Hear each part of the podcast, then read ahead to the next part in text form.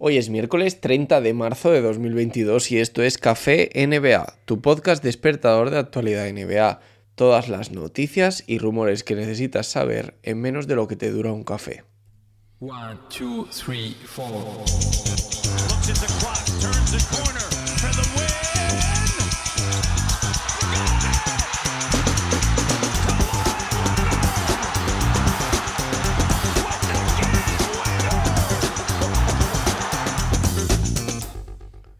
No sé si recordáis los más asiduos del lugar, los más oyentes de Café NBA, los que no os perdéis ninguno, de que hace más o menos un mes, ni siquiera te sabría decir yo exactamente cuándo, os traje una encuesta que habían hecho en ESPN a todos aquellos periodistas o un grupo muy importante de periodistas, por decirlo a, a ciencia más cierta, de aquellos que tienen que votar por los premios de la temporada con respecto al MVP, al mejor jugador de la temporada.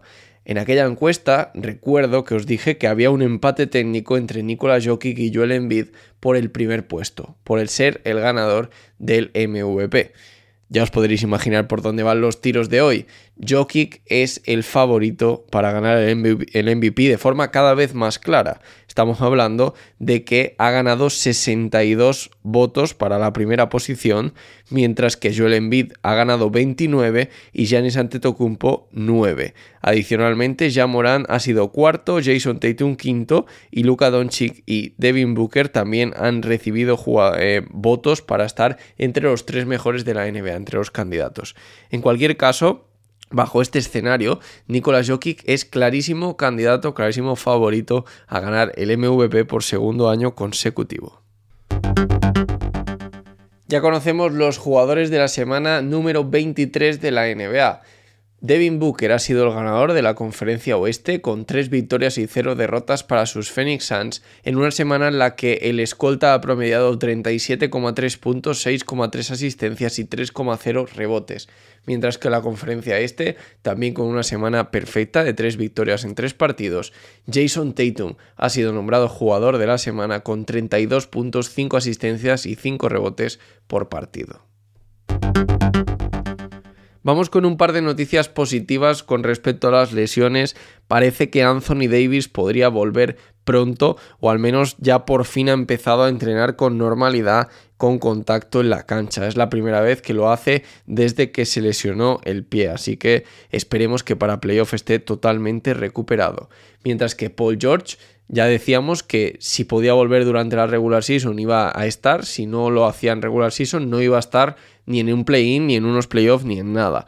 Pues parece que su vuelta va muy bien encaminada, ya está entrenando con normalidad, incluso 5 contra 5, lo que viene a ser un entrenamiento de partido, y al final parece que incluso va a estar como cuestionable para el partido del próximo jueves de Los Ángeles Clippers. Así que el regreso de Paul George a las pistas no os diría que va a ser esta semana, creo que va a ser más bien la próxima, pero está muy muy cerca.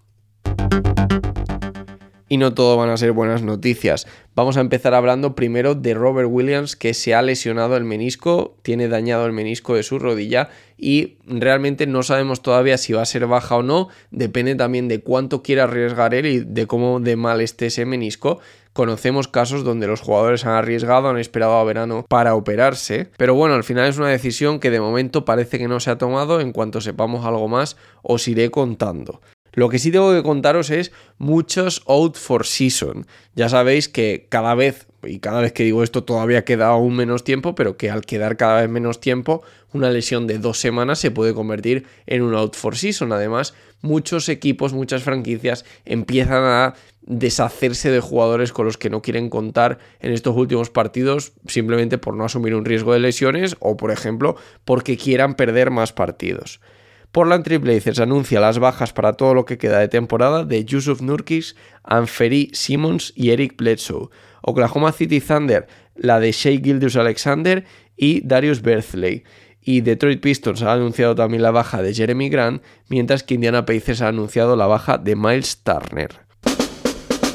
Y esto es todo por hoy. Ya veis que un café NBA un poquito más reducido de lo habitual. La verdad es que ha sido una semana en la que de momento no tenemos muchas noticias.